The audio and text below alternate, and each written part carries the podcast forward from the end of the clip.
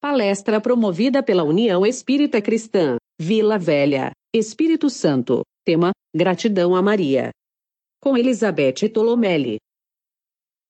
Olá, amigos da União Espírita Cristã, esta casa de amor que nos acolhe sempre com muito carinho, afeto. Amigos da Rede Amigo Espírita, que tem feito esse trabalho maravilhoso de divulgar a doutrina dos espíritos para todas as pessoas que necessitam de algum esclarecimento, mas que, acima de tudo, necessitam de um consolo, de um acolhimento e que a doutrina espírita nos traz também. Nossos agradecimentos, então, à Rede Amigo Espírita e a todos os internautas, todas as pessoas que estão nos assistindo para mais esse momento de reflexão. Hoje vamos falar da nossa mãe da humanidade, Maria. Então, para início, nós vamos fazer a leitura de uma página do livro Caminho, Verdade e Vida, ditado por Emmanuel e psicografia de Chico Xavier. A lição é a 171, Palavras de Mãe. E Emmanuel vai interpretar, então, um versículo do Evangelho. Sua mãe disse aos serventes: Fazei tudo quanto ele vos disser.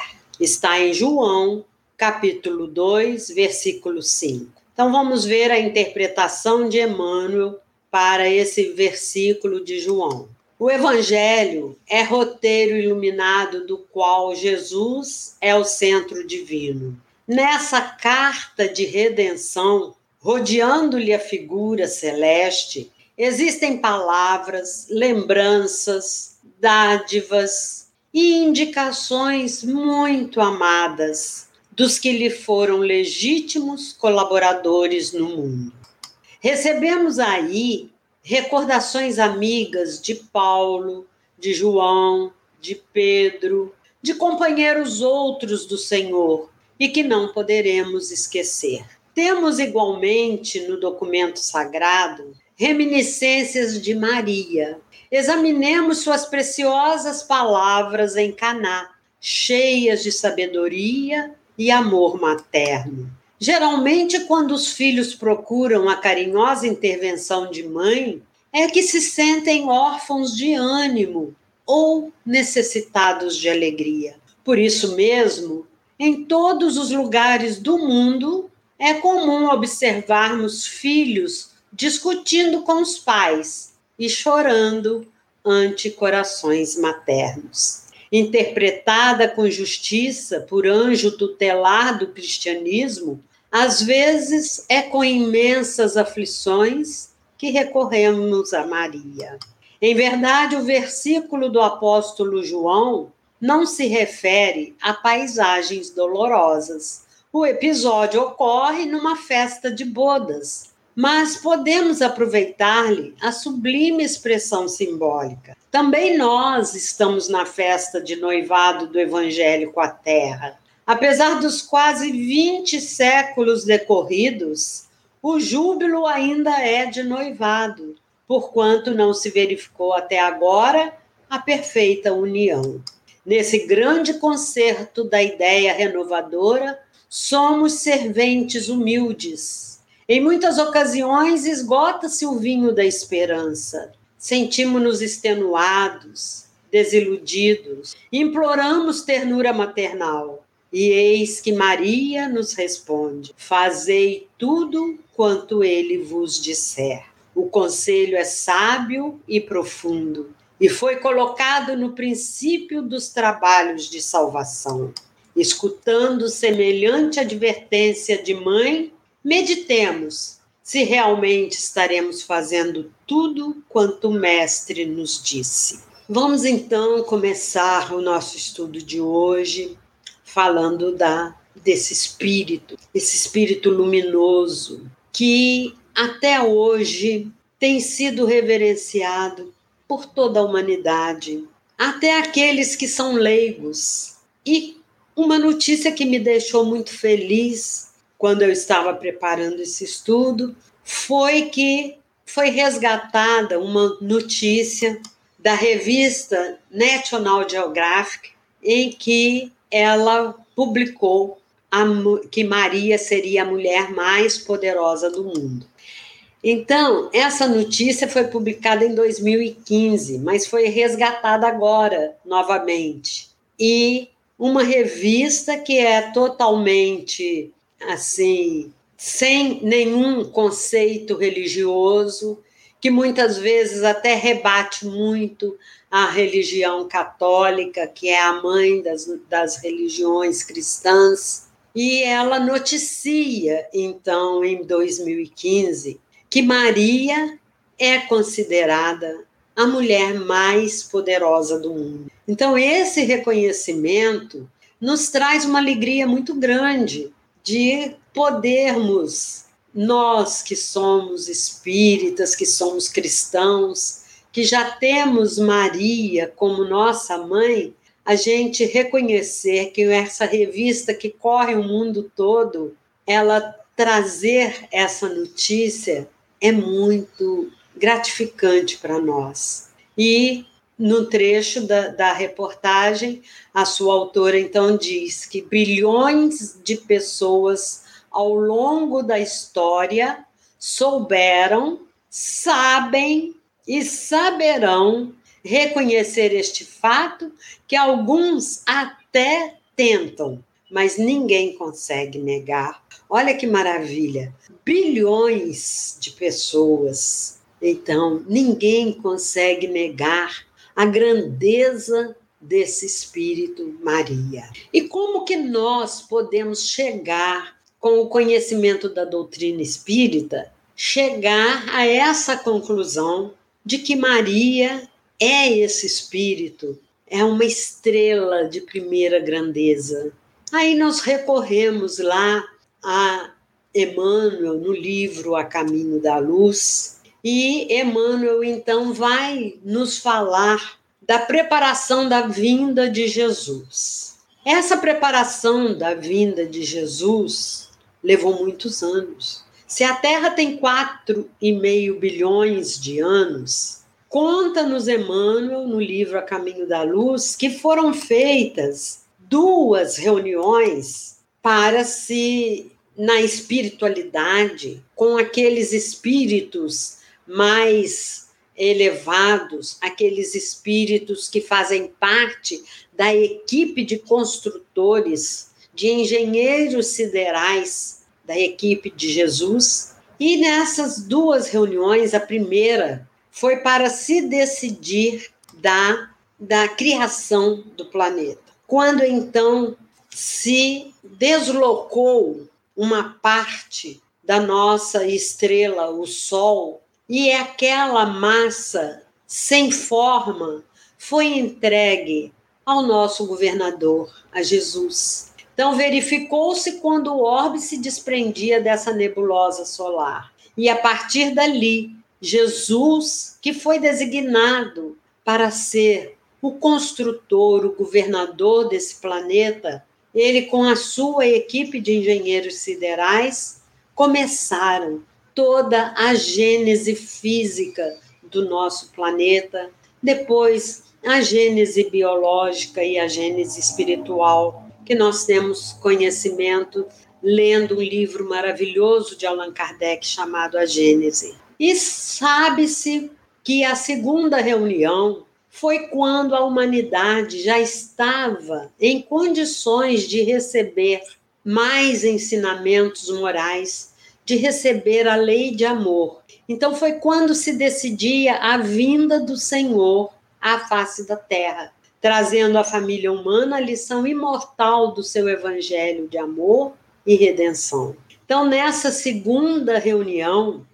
nós aqui precisamos é, utilizar de todos os conhecimentos que nós temos da doutrina espírita, que ainda são ínfimos, mas para podermos imaginar a grandeza deste projeto o projeto de trazer o governador da Terra, do nosso planeta, o Cristo de Deus, para reencarnar entre os homens. Nós nos lembramos de Einstein quando diz que Deus não joga dados. Portanto, esse projeto foi elaborado e não temos ideia de quantos mil anos levou para ser elaborado esse projeto. Por quê? Pela parte física, Jesus precisava preparar um perispírito para que ele pudesse estar encarnado entre nós. Pela parte moral, ele precisava de uma equipe disposta a ajudá-lo na sua trajetória tão curta de 33 anos. Então, acredita-se que, que levou-se milhões de anos para se preparar essa vinda de Jesus. E essa vinda de Jesus, ela, primeiro, ela modificou toda a atmosfera do planeta pelo menos do mundo conhecido, da grande potência que era o Império Romano. E sem saber porquê, do governo de Otávio, o Augusto, foi um período de paz, um período em que as guerras estiveram silenciosas, um período em que as pessoas tinham tranquilidade para poderem desenvolver as suas vidas, as suas atividades, foi um período de grandes construções, de muitos templos. Foi um período de muita paz, de muita arte. Então, ninguém conseguia entender o porquê da modificação dessa atmosfera. Já fazia parte do projeto de vinda do nosso Senhor, do, da vinda desse nosso irmão mais velho, Jesus Cristo. E para que ele viesse, então, ele precisava reencarnar, ele precisava ter uma mãe, ter um pai, né, físicos, materiais, porque Deus não joga dados e Deus não derroga também nenhuma de suas leis. Portanto, ele precisava de ter uma família. E aí foram escolhidos dois espíritos elevadíssimos para poderem cumprir essa missão. Maria e José. Dois espíritos dispostos a sofrerem todas as vicissitudes que eles saberiam que iriam passar por serem os pais terrenos desse espírito governador do nosso planeta. Então dá para imaginar a grandeza deste momento do renascimento de Jesus, dá para imaginar a grandeza do espírito de Maria e de José. E é claro que tantos outros espíritos foram escolhidos a dedo, desde os apóstolos, desde os seguidores de Jesus, desde os governantes, desde aqueles primeiros cristãos que iam para as arenas cantando para serem devorados pelas feras. Hoje, depois de dois mil anos, será que existe algum cristão que se dispõe a dar a própria vida por Jesus? É difícil, é dificílimo. Mas nós estamos caminhando. Nós tivemos o exemplo.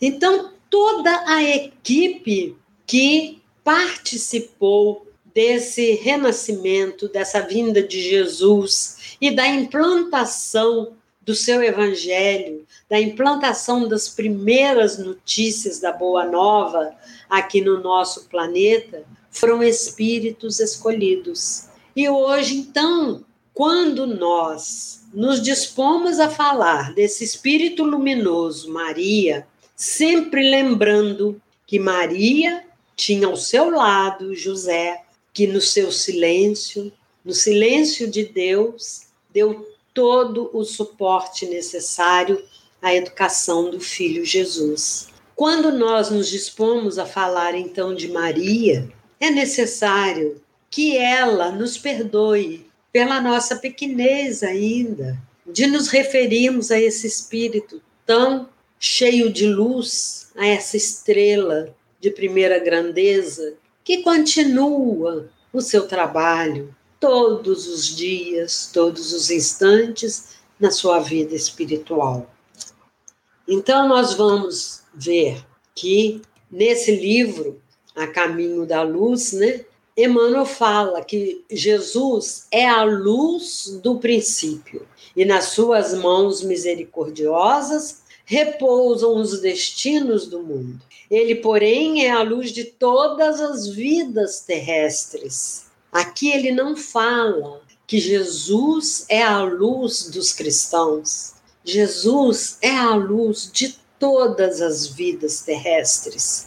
E não é somente da vida humana, de toda a vida do planeta, desde os seres inanimados aos seres animados inacessível ao tempo e à destruição. Para ele não existe o tempo e nem a destruição. É um espírito perfeito, um, dentro da perfeição que nós conseguimos chegar e um dia chegaremos, porque perfeitíssimo só Deus, mas ele é esse espírito que está a cuidar de toda a humanidade terrestre assim como outros Cristos da mesma estirpe de Jesus estão incumbidos de cuidar de outros planetas, de outros astros. E Maria, então, nessa nesse projeto da reencarnação de Jesus, tornou-se a mulher mais importante do mundo,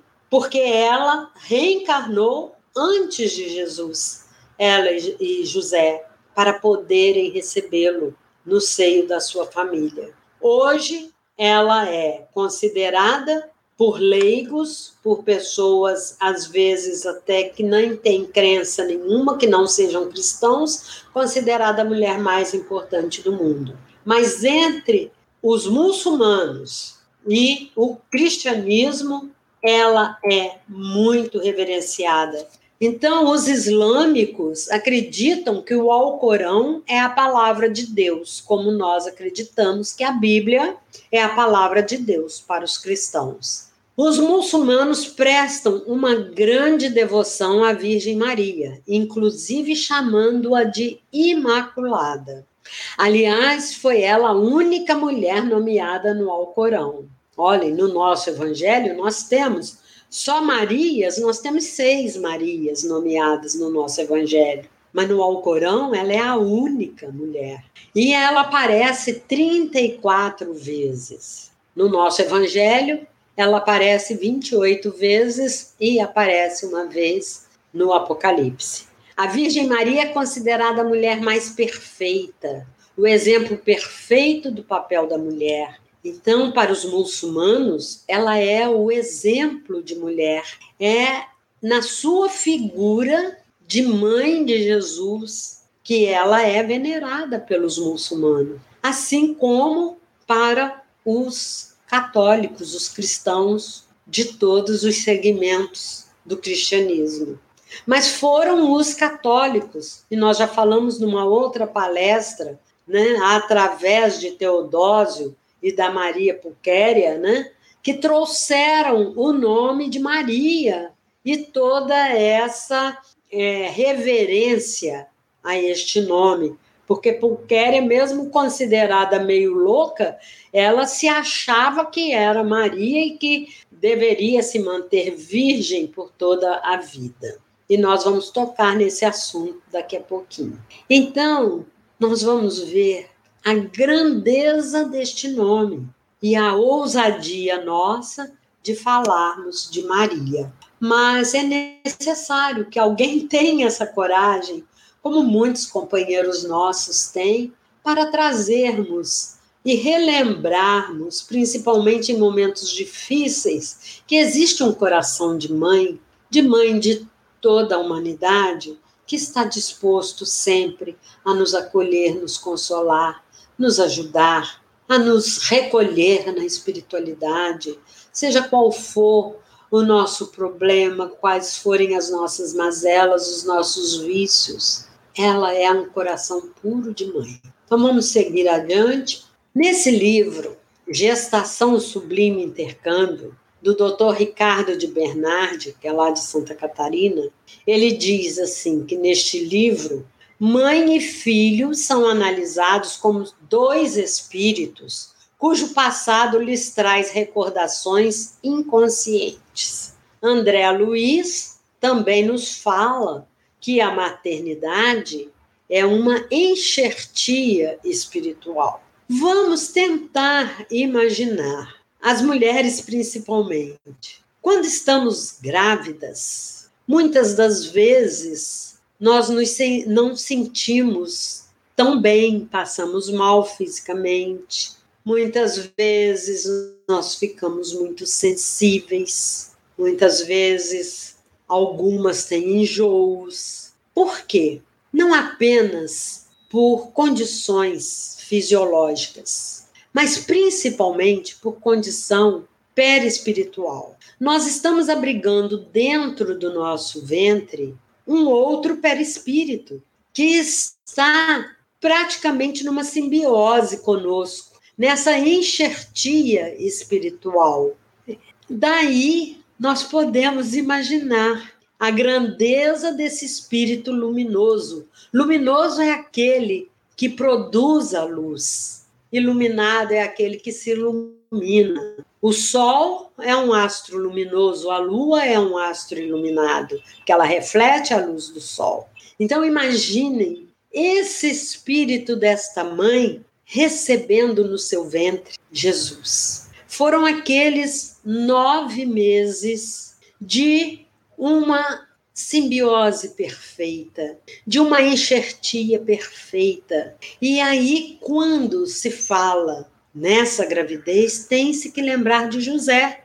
Na realidade, a anunciação foi um fenômeno mediúnico, porque Maria era ainda uma menina, mas desde cedo, criada ali naquele seio familiar, numa cidade que nós agora pedimos até assim um parênteses para falarmos de Nazaré, que era uma pequenininha cidade, devia ter uns 400 habitantes no máximo, uma cidadezinha sem recurso nenhum, que vivia da agricultura, que vivia da criação de gado, no caso cabra, que deveria ter um poço na praça principal onde se buscava a água. Nós vamos ver mais adiante algumas fotos do tipo de casa daquela época.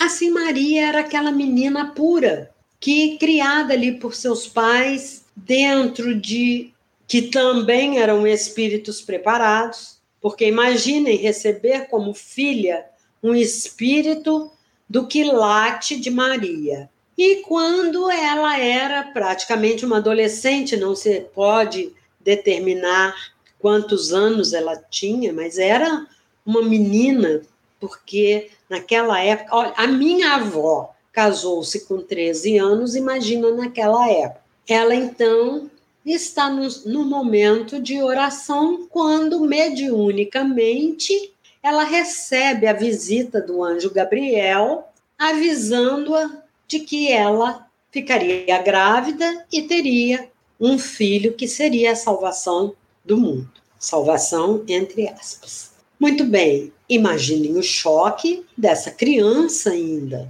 mesmo tendo já essa facilidade de comunicação com a espiritualidade, essa notícia lhe trouxe realmente muito espanto. E aí vem as histórias, que nós não vamos entrar em detalhes, mas que trouxeram para a humanidade a figura da Virgem Maria. Deus não derroga nenhuma de suas leis, elas são perfeitíssimas. O ato da criação ou da cocriação junto ao Pai maior, que é Deus, é um ato bendito.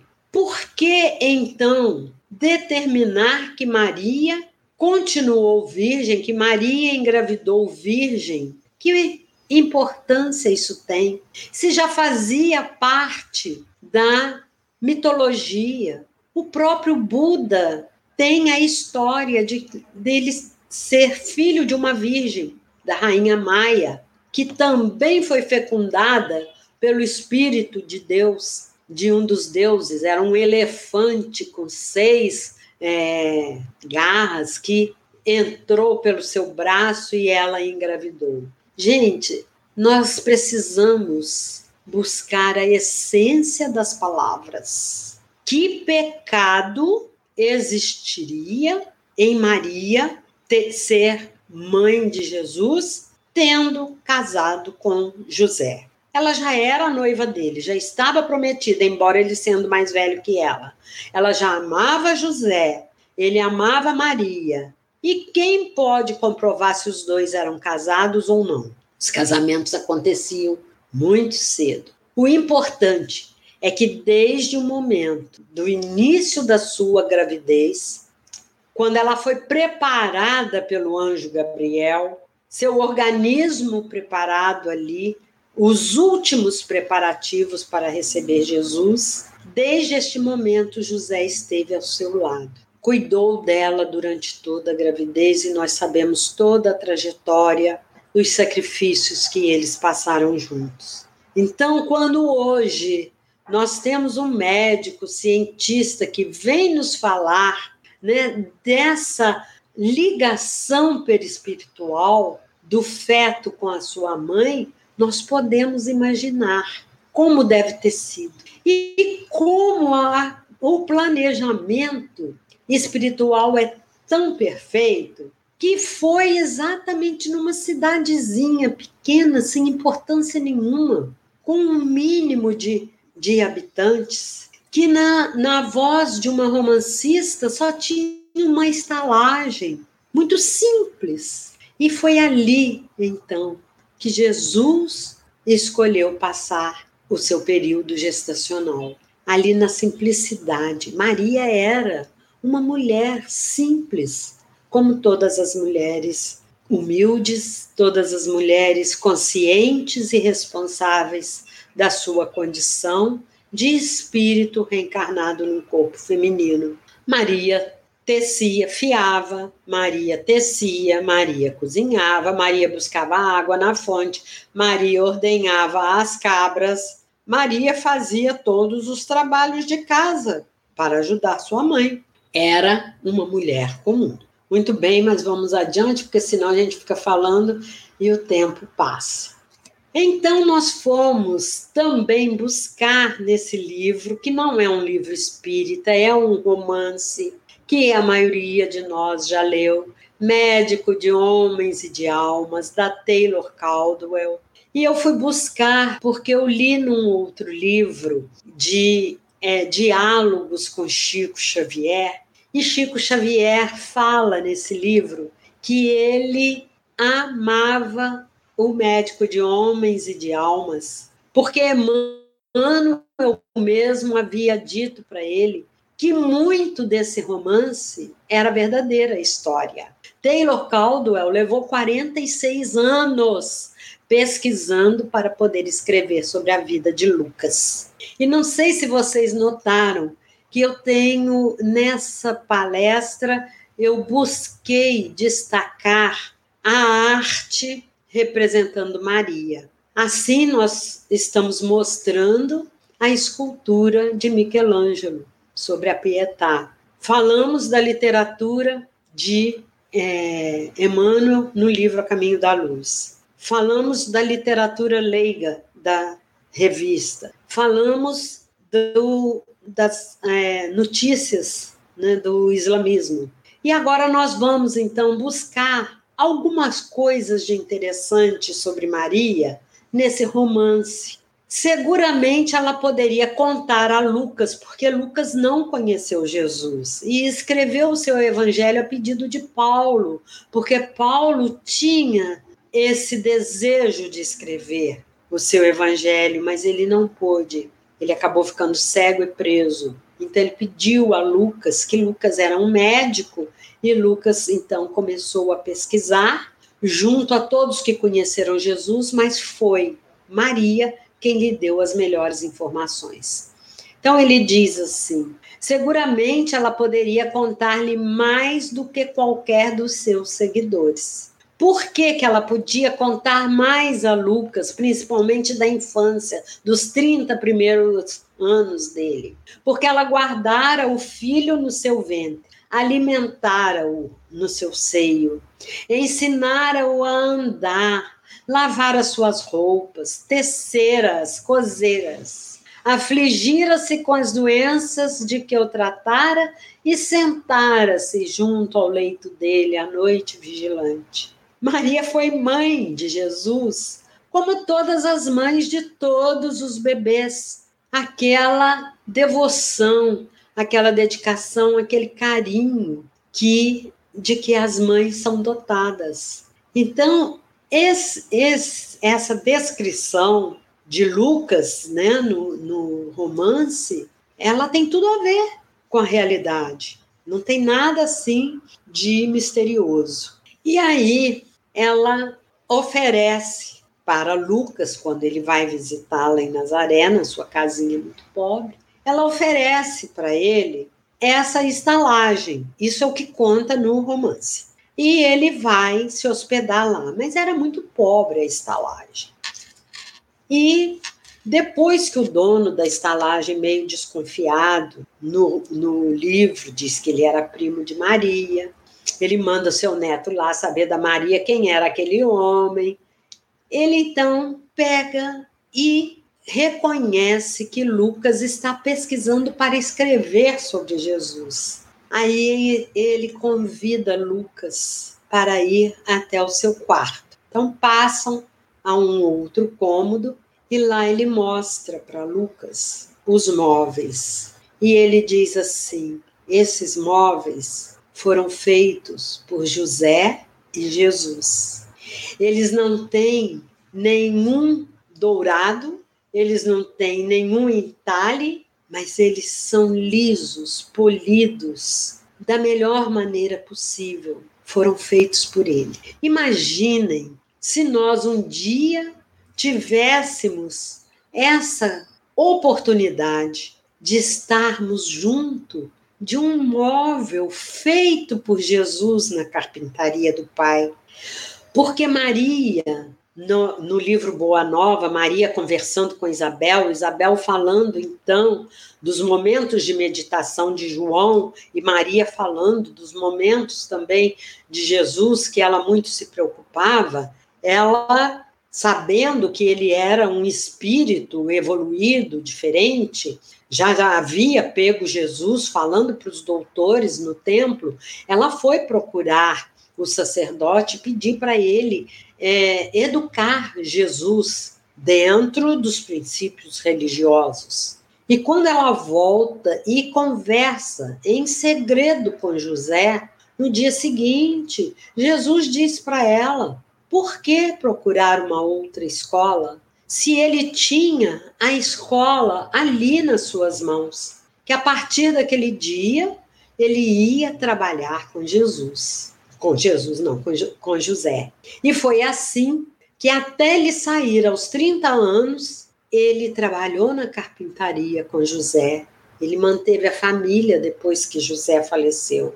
E muito interessante a palavra do, do Papa Paulo VI, quando ele diz que Nazaré, Nazaré seria o sinônimo de broto. Broto é de onde nascem as plantas, os vegetais, né?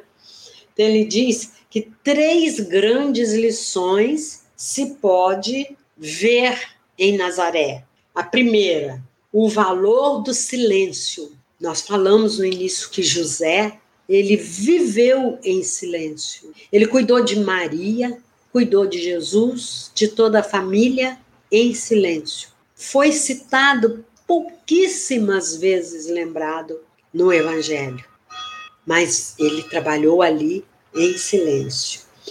Segunda lição, a importância do trabalho. E Jesus veio nos dar essa lição. Quando ele diz que a melhor escola é o lar, ele diz para Maria que a melhor escola é o lar. Então ele iria para a oficina simples e humilde de José. E o terceiro, que a centralidade da vida em família, a terceira lição de Nazaré. porque Jesus escolheu a família para ele vir encarnar entre nós e dar os seus ensinamentos através da Boa Nova. Então, imaginem, mesmo sendo num romance, nós podemos nos colocar no lugar de Lucas se um dia tivéssemos a oportunidade de colocar as mãos num móvel feito por Jesus. Imaginem a vibração que teria esse móvel se ele ainda existisse, se nós tivéssemos essa oportunidade. Então, Lucano, que era Lucas, colocou a mão nos móveis e pensou: então ele fez isto. Ele, o Senhor de tudo. Ele não desdenhou ser um carpinteiro. Ele, que criou as galáxias e as constelações e os sóis que ardem pela eternidade. Porque, para a visão da autora e de muitos na humanidade, Jesus é Deus. E para ele ali, então, ele sendo o criador das galáxias e das constelações, é porque ele está considerando Jesus Deus. Muito lindo esse romance, se alguém tiver a oportunidade de ler, tirando todas as partes romanceadas, nós podemos acreditar em muitas das pesquisas que ela fez. Então, quem fez escavações em Nazaré que até não são tão antigas, foi esse Frei Belarmino Bagatti e outros freis também é, cuidadores da Terra Santa. Já havia sido construída a igreja da Anunciação e fazendo escavações no subsolo foi que ele encontrou então é, ruínas que poderiam ter sido até a casa onde Jesus foi criado. E, segundo ele, o Frei Belarmino, é visível na base de uma coluna com muitos grafitos, porque encontraram muita coisa, muito grafite, grafitos, como eles falam, né? Um, um deles com uma exclamação em grego, Shire Maria, que quer dizer alegra-te Maria a mais antiga atestação arqueológica com uma invocação à Virgem Maria de Nazaré. E numa reportagem que eu li, é, o, a pessoa que escreveu o artigo ainda diz que, na realidade, ao invés de Ave Maria, o que deveríamos dizer era Alegra-te Maria, que seria a tradução mais correta. Então, nós vamos ver aqui, olha, essa escavação aqui supõe-se está debaixo da igreja, da basílica, né? E supõe-se que tenha sido a casa onde Jesus foi criado na sua infância. Então, é, de 1955 a 1959 foi a construção e antes ele então chegou a essa a essa escavação e ele supõe que seja a casa de Jesus. Se procurarem no Google, vocês vão encontrar muitas outras fotos. E aqui mostrando como eram as casas na época de Maria. Por aí a gente vê que as casas geralmente tinham um terraço, uma escada, como a, a geologia do local nos mostra rocha calcária, então as casas eram muito escavadas no calcário e revestidas de pedras. Todas as casas tinham um terraço, então elas tinham a parte coberta, mas tinham um terraço aberto. Logicamente, ali naquele é, espaço aberto, é, deveria ter muitas utilidades para eles também. Alguns dizem Algumas escrituras dizem que foi num terraço que o anjo Gabriel apareceu para Maria. E a gente vê as pinturas tão lindas, né, do anjo Gabriel, mas olha o ambiente tosco de Nazaré, a simplicidade onde eles escolheram iniciar a boa nova, né? Aqui nós temos a figura de Maria e José, esse espírito elevadíssimo que aceitou vir na condição de esposo de Maria para ser o pai terreno de Jesus. Ele foi o exemplo masculino para Jesus. Se Maria foi o exemplo da ternura, da sensibilidade, do carinho, do amor, do acolhimento, José foi o exemplo da dignidade, da honestidade. Foi José que guiou os passos de Jesus para que ele se tornasse o grande homem que ele se tornou. Não que ele tivesse oportunidade é, moral, sendo um espírito, o espírito mais elevado que já pisou na terra, de se desviar. Mas para que nós, na humanidade, entendêssemos o valor da família constituída de pai e mãe, para que nós entendêssemos a responsabilidade da maternidade e da paternidade, ali está a figura de José, para mostrar o exemplo da figura masculina na educação dos seus filhos. Então, José, naquele silêncio de Deus, ele passou despercebido praticamente na história dos evangelhos. Mas também nós temos que reconhecer que muitos foram os escritos soltos. E quando da implantação oficial do cristianismo, 300 anos depois da morte de Jesus, esses escritos que foram recolhidos foram escolhidos os quatro evangelhos que nós conhecemos, né? De Mateus, Marcos, Lucas e João. João, quando conviveu com Jesus, João era um adolescente. Por isso, lá no Gólgota, Jesus entrega-o a Maria como sendo o filho dela, mostrando que a humanidade, representando a humanidade toda como filho dela. Daí a nossa gratidão a essa mãe, a essa mãe santíssima.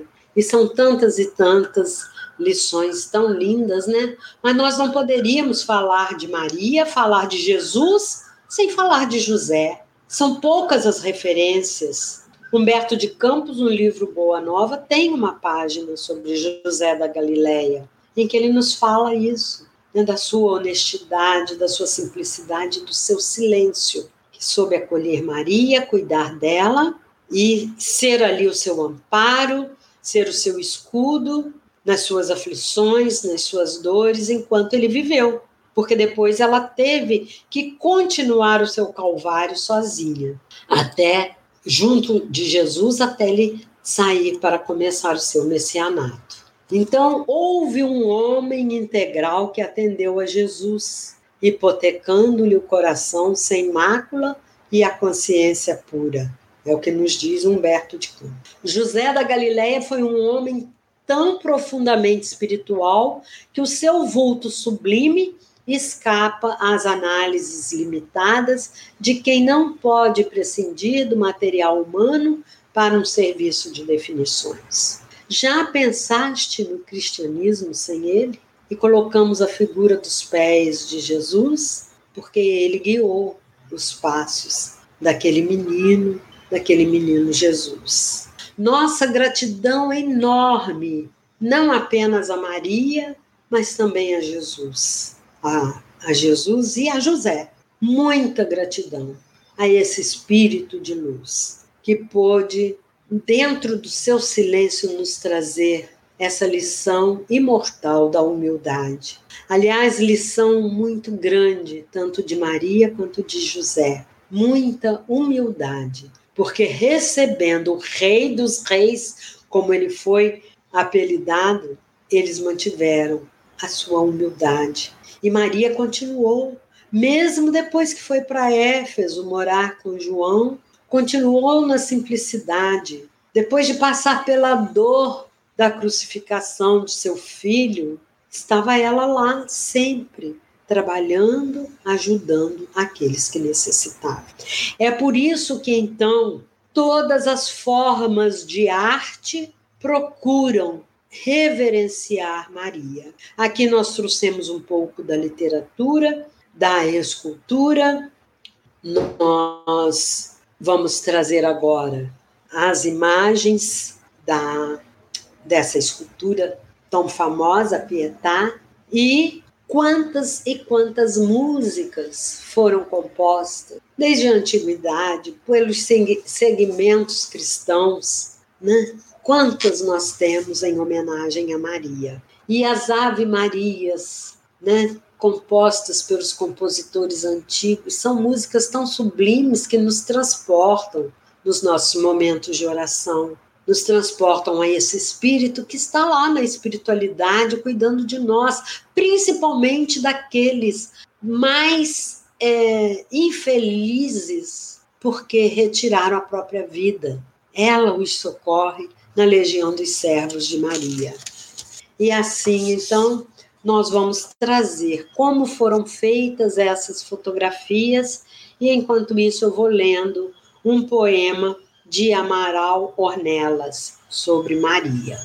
Então aqui nós temos a Pietà de Miguel Ângelo. E esse fotógrafo foi autorizado a fotografar durante a noite. Então ele fez centenas de fotografias de todos os ângulos, de todas as maneiras possíveis ele subiu a andaimes e trouxe para nós, então, essas fotografias maravilhosas dessa obra de arte que é incrível você estar diante dela e ver que de um mármore frio saiu tanta sensibilidade. Então, a exposição das fotos teve lugar na capela do bispo em ambiente íntimo, na semi-penumbra, com música de cânticos gregorianos ao fundo num silêncio absoluto. As fotografias todas a preto e branco, o envolvimento numa semi-obscuridade convidavam a uma oração profunda.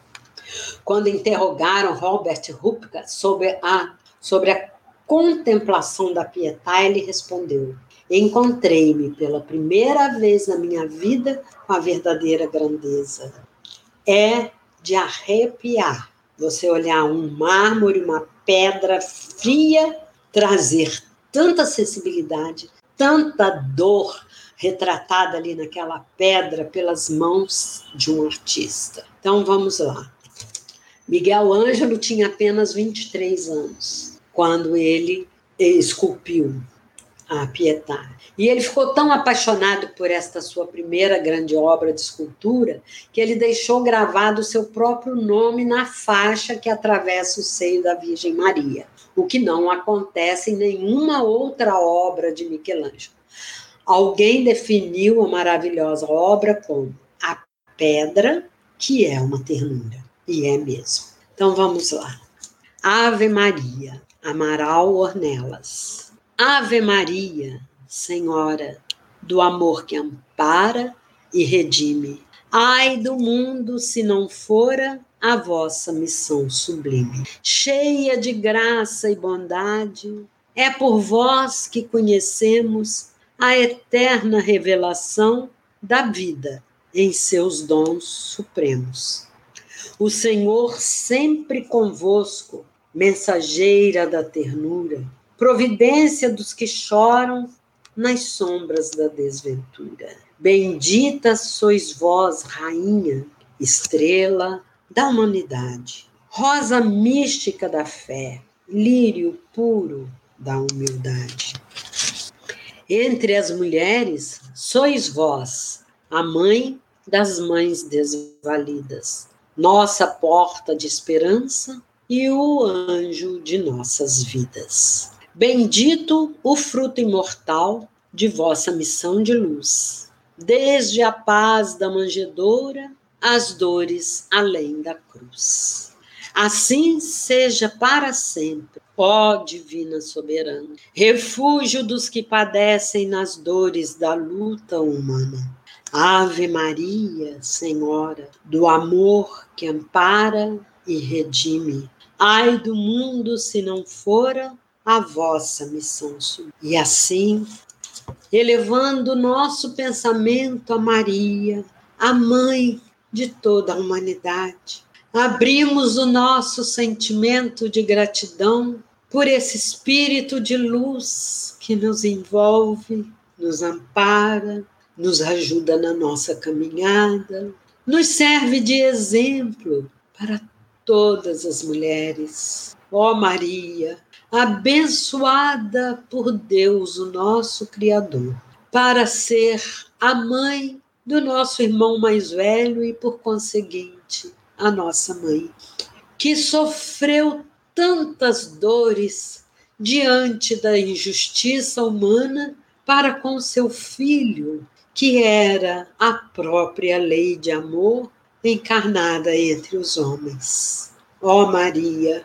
que tenhamos sempre nas nossas orações, que tenhamos sempre nos nossos pensamentos e nos nossos sentimentos a sua humildade, porque poucas foram as suas palavras, mas cheias de amor, de força, de coragem. Quando diante daquela necessidade de uma festa, quando Jesus realizou seu primeiro milagre e ainda vacilava se era ou não chegado o seu momento, a senhora ordenou aos serviçais: façam tudo o que ele vos disser. E nós? Será que estamos fazendo tudo o que Jesus nos disse no seu evangelho? E mais, na crucificação, ali diante daquela dor suprema, Maria, mais uma vez, nos traz a lição de humildade ao dizer, sem compreender o porquê de tanta dor para o seu filho, ela ainda foi capaz de dizer a Deus na sua oração suprema: faça-se em mim segundo a sua vontade. São lições que temos que agradecer eternamente. Fazermos tudo o que ele nos disse e tornarmos-nos servos do nosso Pai. Que Maria, Jesus, José possam estar presentes no coração de cada um de nós, nos abençoando a cada dia, a cada momento. Que assim seja. Muita gratidão a Maria. Graças a Deus.